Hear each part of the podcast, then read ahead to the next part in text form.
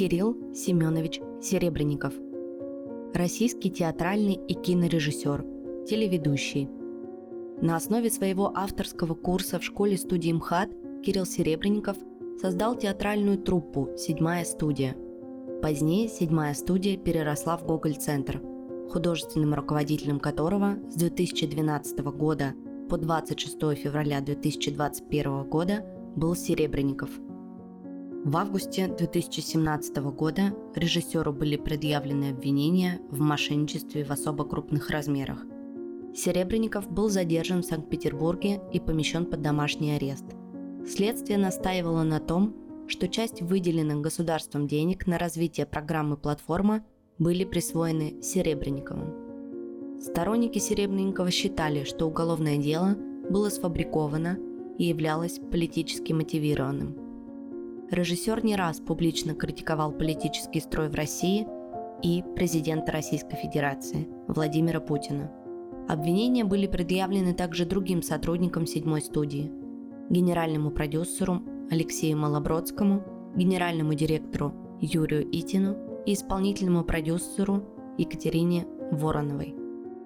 В своем последнем слове Кирилл Серебренников прочитал стихотворение Иосифа Бродского – конец прекрасной эпохи.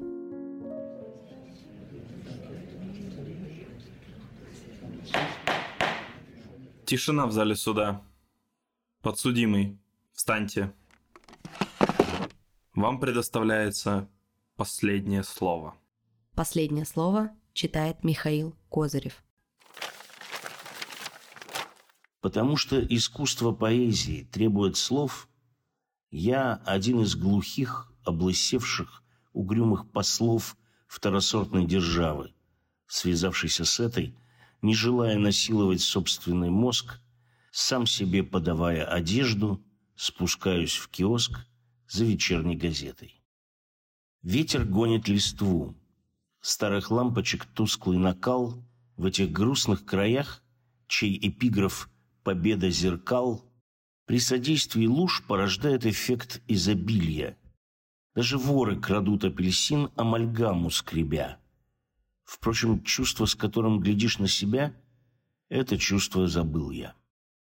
В этих грустных краях все рассчитано на зиму. Сны, стены тюрем, пальто, туалеты невест, белизны новогодней, напитки, секундные стрелки, воробьиные кофты и грязь по числу щелочей, пуританские нравы, белье и в руках скрипачей деревянные грелки.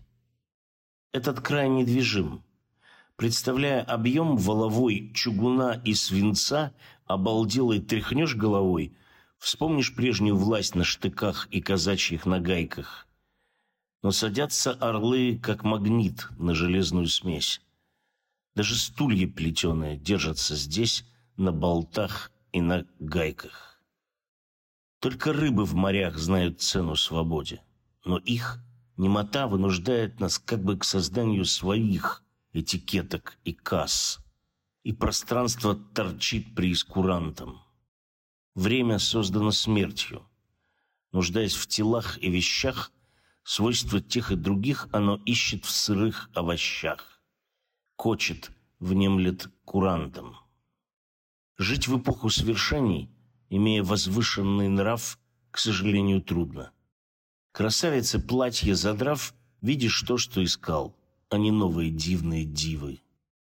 И не то чтобы здесь Лобачевского твердо блюдут, но раздвинутый мир должен где-то сужаться, и тут, тут конец перспективы.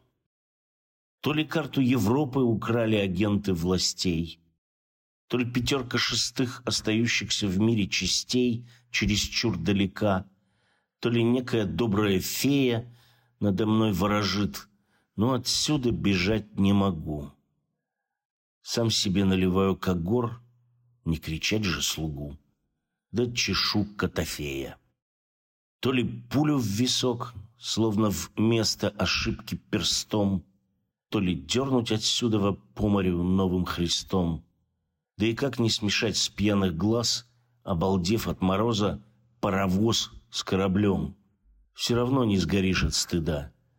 Как и челн на воде, не оставить на рельсах следа колесо паровоза. Что же пишут в газетах в разделе «Из зала суда»? Приговор приведен в исполнение.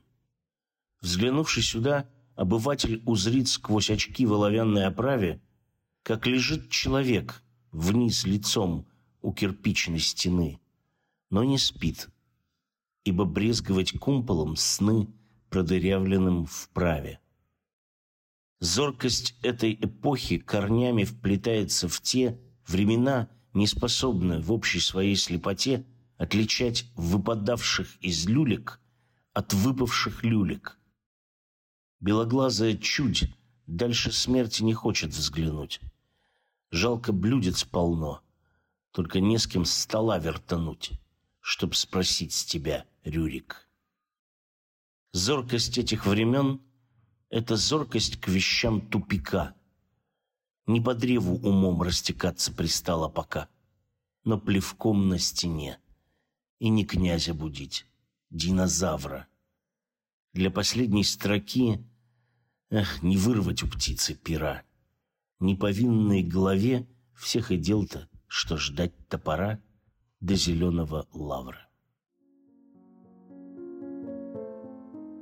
Режиссера признали виновным в хищении 129 миллионов рублей, выделенных Министерством культуры на театральный проект «Платформа». 26 июня 2020 года Мещанский суд Москвы вынес приговор по делу седьмой студии. Все фигуранты отрицали свою вину. Кирилла Серебренникова приговорили к трем годам условно, назначили штраф и трехлетний испытательный срок. Юрия Итина и Алексея Малобродского тоже приговорили к условным срокам. Софью Апфельбаум приговорили к штрафу по обвинению в халатности и освободили от его уплаты. 28 марта 2022 года Хамовнический суд Москвы объявил об отмене условного приговора в отношении Кирилла Серебренникова и снял с него судимость. 29 марта того же года Кирилл Серебренников покинул Россию. На момент выхода подкаста режиссер работает над новым фильмом «Лимонов. Баллада об Эдичке».